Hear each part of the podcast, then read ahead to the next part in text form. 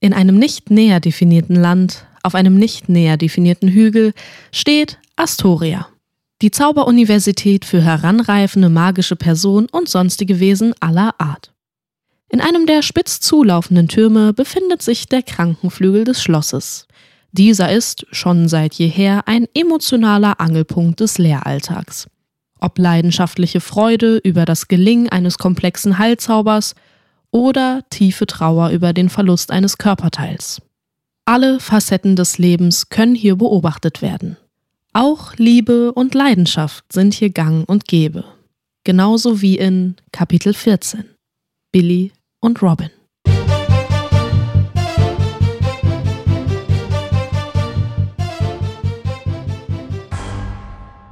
Robin wünschte sich Kestrel zurück. Nun war Day allein mit Billy im Krankensaal. Day konnte sich kaum konzentrieren. Ihre Gedanken kreisten, ob es Pims gut geht, wie lange Billy gebraucht hatte, sich vom Hallen zu erholen, dass sie vom Besenflug aussetzen musste aufgrund ihrer jetzigen Bauchverletzung, wie krass es war, dass Frau Magnus ein antikes Wesen getötet hatte und warum waren antike Wesen überhaupt auf dem Campus? Kestrels wahnsinniger Entschluss, wieder einen Vampir zu daten, ihrer Mutter die Nummer vom neuen Schlafgemach durchzugeben, weil sie Dem ein Paket schicken wollte, dass Day noch kein Date hatte, dass Day Billy sehr gern hatte, aber sich nicht sicher war, ob Billy sie auch mochte oder nicht schon eine andere Person am Start hatte und, ach ja, die Möglichkeit, sich in einen Phönix verwandeln zu können, war da ja auch noch. Die Risse in ihrem Unterarm leuchteten. Robin erschrak und schlug die Decke darüber. Billy schaute zu Robin. Ist alles okay? Fragte Day. Äh, ja, ja, antwortete Robin. Komische Stille. Manchmal hatte Robin so viele Gedanken auf einmal, dass Day unsicher war, welche genau Priorität hatten. Wie geht es dir denn? War das Regenerieren sehr anstrengend? fragte Robin, nicht nur um von ihrem komischen Verhalten abzulenken, sondern auch, weil sie sich ernsthafte Sorgen um Billy machte. Die Krux bei der Sache ist nämlich, dass Heilzaubernde jedes Mal, wenn sie eine Person heilen, selbst im Anschluss erkranken und Zeit für ihre eigene Regeneration aufbringen müssen. Die Dauer dieser Regenerationsphase variiert je nach Intensität der durchgeführten Heilung und kann mitunter mehrere Tage in Anspruch nehmen. Ich glaube, zwei Tage, aber das ist voll in Ordnung. Hier gibt es ja sehr gute Möglichkeiten, schnell wieder gesund zu werden. Robin erinnerte sich. Letztes Jahr war Robin mit einer Heilzauberin namens Brigitte in einer Beziehung gewesen. Sie hatte Kestrel und Robin auf einigen Ausflügen begleitet. Dort war es immer schwierig gewesen, sich zu regenerieren, wenn das Bett in der Nacht aus weichem, feuchten Moos bestand und die einzige Heizquelle Robins Körper war. Auch wenn dies an manchen Nächten zu romantischem Gelage führte, waren die Bedingungen für Heilzaubernde nicht optimal. Hier an der Zauberuniversität gab es stattdessen einen ganzen Flügel, der sich auf Heilmagie spezialisierte. Danke dir auf jeden Fall, sagte Robin aufrichtig zu Billy. Klar, gerne, war eine gute Übung, sagte Billy.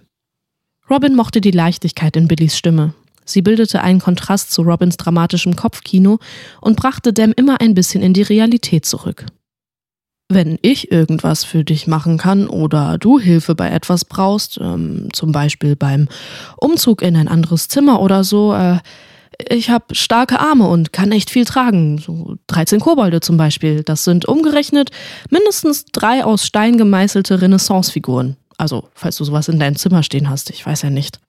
Billy lachte. Robin erwiderte deren Lachen mit einem warmen Blick.